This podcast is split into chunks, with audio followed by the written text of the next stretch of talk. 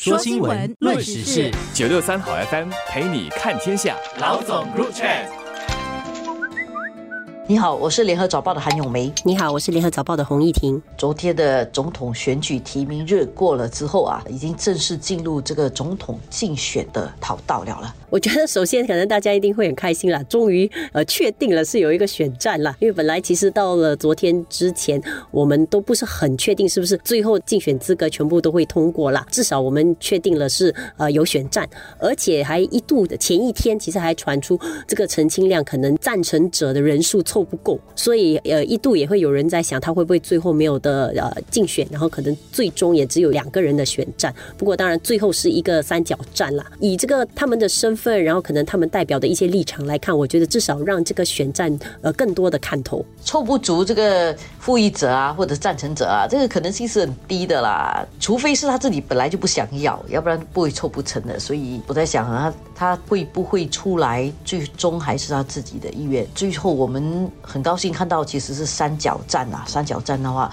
我们其实就有更多的角度可以审视这三位候选人。昨天我们看那个提名的。情况的话，陈清亮来讲的话啊，就是他的那个阵型来讲，可能是最明显的，就是他代表反对党的那种色彩，其实是相当浓的。因为你从他的整个团队啊，从复议者啊、呃赞成者，还有那些出现来到来支持他的人，其实很多都是那些零散的一些反对党人来的，都不是一个大家很熟悉的，像呃工人党或者民主党的一些就是势力比较庞大的一些反对党，而是一些比较小的反对党的那些代表，好像我们看到林鼎啦、陈。如思啦，吴明胜，还有一些你就知道他们是涉及一些比较有争议性的一些课题的一些人物也出现了。其实新加坡的社会啊，在一定的程度上，我不该讲说很分化，但是是不同的声音是存在的，然后不同的声音还有代表不同的力量。所以陈清亮呢，一开始的时候他已经摆明了，他就是不是像我们所想象的总统那样的一种选战，他就是要走一条，包括他在讲说他竞选，他希望做什么事情，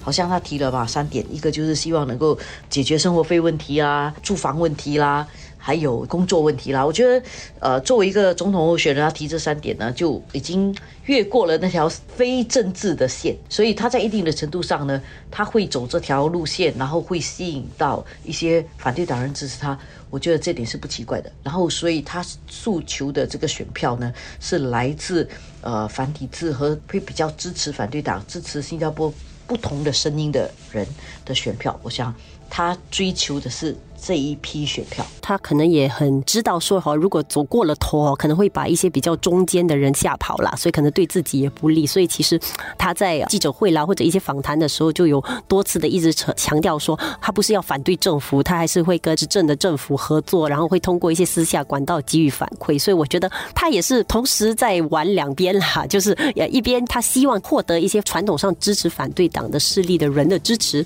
但是同时他也希望不要把那些不偏反对党的。人都吓跑，所以他就是游走在两边之间。但是这样是相当困难的，因为在三角站里面哦，你的一些立场比较清楚的话，人家比较可以确定投票给你。为什么？因为其实，在总统选举啊，你一票只可以投给一个人，你不能够说我得到你的一部分支持，你要就得到他的大部分支持。而这恰恰也就是另外两位啊，可能会让人家面对的一种困难选择吧。因为你选呃大曼或者是选王国松啊。他其实都是选择比较轻体制，但是这两者里面，比如说你想，我不要执政党的势力这么大，不想选回一个执政党里面出来的人，那我会投给王国松呢？有可能的，就是我想要一个更加中立、更加超然于政治的一个候选人。但是当你想到啊，这两个人之间，达曼虽然是出自于体制，但是因为他形象向来也比较超然一点，而且很多人本来希望他做总理吗？那你不希望他连总统都选不上？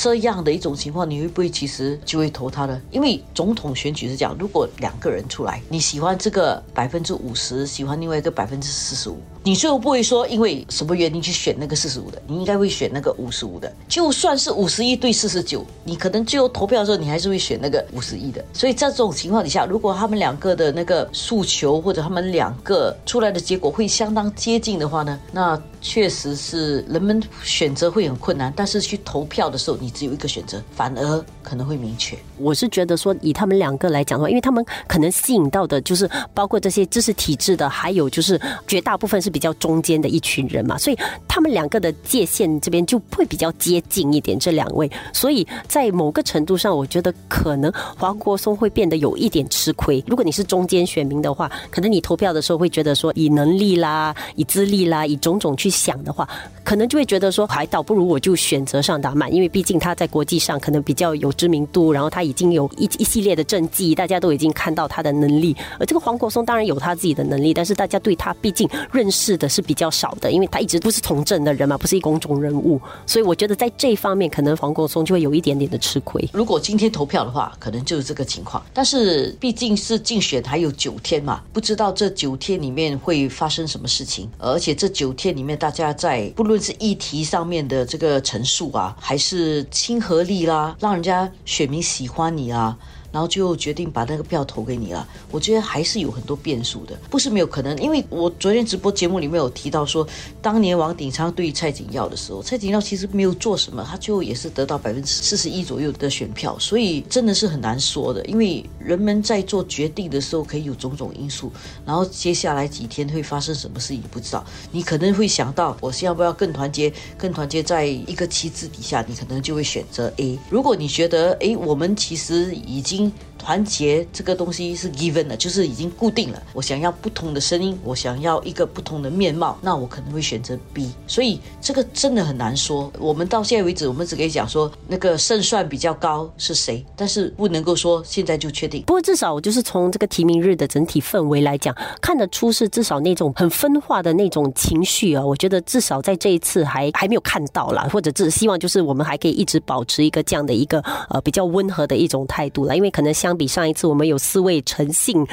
候选人的时候，当时即便是在提名日已经看得出很明显的四群的那个支持者。不过在呃昨天的提名日来讲的话，其实那个情况就可能很明显的是，上达曼会有呃比较明显的一群支持者，反而另外两位的这一个支持者就来的比较少，所以不同派系的那个色彩就比较呃淡一点。那么加上下来就是整个竞选期的时候，这次其实总统选举是不鼓励办这个竞选集会，也没有指定的。竞选场合了，虽然说候选人如果有想要办一些集会，可以去申请，不过还是需要警方批准。就是希望说，如果真的没有这样的一些大型的这种呃群众大会的话，其实整个气氛可能就也会很不一样了。我们想谈一下哈，就是他们选的那个竞选标志，我觉得特别有趣。因为竞选标志呢，本来官方给的几个啊，就是非常普通的，就是和平鸽啦、一棵树啦、一朵花啦。结果三位呢都自己